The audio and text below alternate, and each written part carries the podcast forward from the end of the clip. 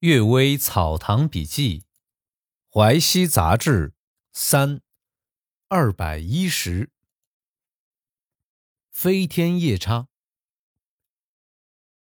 族书杰安说，曾经见过一个女子张开袖子，在旋风里飞行，快得像飞鸟一样，一眨眼已经飞到几里之外了。又曾看见一只野兽在大槐树下蹦跳。不是狗，不是羊，皮毛是褐色的，人一靠近就不见了。这都不知道是什么东西。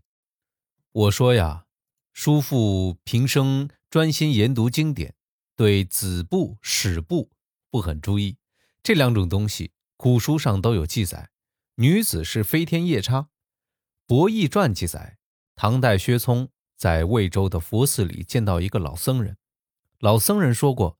在居延海曾看过天神追捕一样东西，就是这种飞天夜叉，皮毛褐色的野兽是树精。《史记·秦本纪》二十七年，砍伐南山的大紫树，风水出现一头巨大的公牛。注释说，现在武都的古道上有怒特祠，画着一头大牛，上面长着树木，又有牛从树木里走出来。再出现在风水当中，《列异传》记载，秦文公时啊，子树变成了牛，骑兵追击那头牛，但不能取胜。有个骑兵跌倒在地上，发髻松开，头发披散了。那头牛害怕起来，跳进河水里去逃走了。因此，秦国就设置了长矛头的骑兵。于信的《枯树赋》上说：“白鹿真松，青牛文子。”柳宗元的《祭道文》说：“风有大特，化为巨子，秦人平神，乃见冒头。”用的就是这个典故。松林男女，王德甫说，有个县府的小吏晚上在松树林里休息，听到有人哭泣的声音。这个小吏本来胆子大，就循着发出声音的方向寻找查看，发现有男女两人并肩坐在石块之上。轻声细语的交谈，仿佛是夫妻在告别的样子。小丽怀疑他们是通奸之后外逃，就去追问情况。那男子站起来回答说：“你不要走过来，我是鬼。这个女子是我钟爱的婢女，不幸过早去世。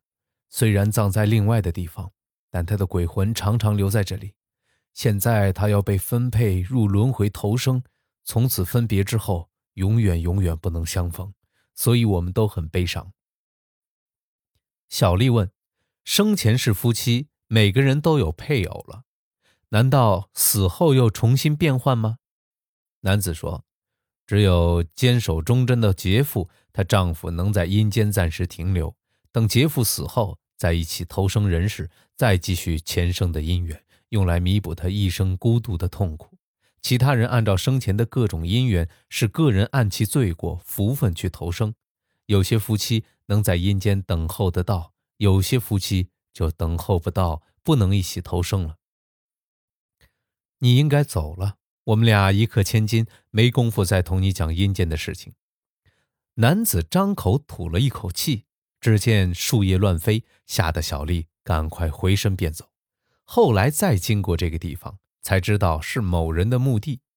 王德甫是宁斋先生的侄子，宁斋先生写《秋灯从化》时漏记了这件事情。难道是王德甫没有讲过，还是宁斋先生偶然失于记载了呢？闺阁解冤咒。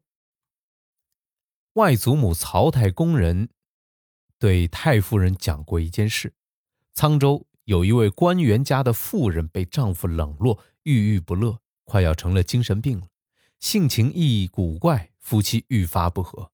刚好碰到一位道尼姑，这妇人就请教婚姻不和的因果。尼姑说：“我不是阴间的官吏，不能去查看配偶的登记簿册；我也不是佛家的菩萨，不能看到你们前后三世的变化。不过姻缘的道理我是明白的。”姻缘不会无故结合，大抵是因为恩爱而结合的，一定相处欢爱；因为怨恨而结合的，一定相处不和。又有的夫妻非恩非怨，亦恩亦怨，他们结合后一定会得失喜悲，恩怨相抵偿，如此而已。你们夫妻关系大概是因为怨恨而结合的吧？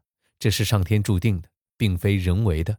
不过，虽然讲天定圣人，人定也会胜天，所以释迦牟尼建立佛法，允许人们忏悔，只要消除你的好胜心，消减你的傲气，逆来顺受，用情去感动丈夫，而不要用道理去争辩，尽你分内的责任，孝顺的侍奉公婆，和睦的对待姑嫂妯娌。贤惠的对待姬妾，尽自己的心意能力，而不要以此要求其他人，大概就可以挽回这婚姻的不和了。只是问过去的原因是没有好处的。这个妇人按尼姑的话去做，果然夫妻关系和睦。太夫人曾拿这件事情去教育媳妇们，说这个尼姑所讲的真是妇女解冤神咒啊！相信她，执行她，没有不应验的。如果有不应验的，还是执行未到家而已。感谢各位收听今天的《阅微草堂笔记》，晚安。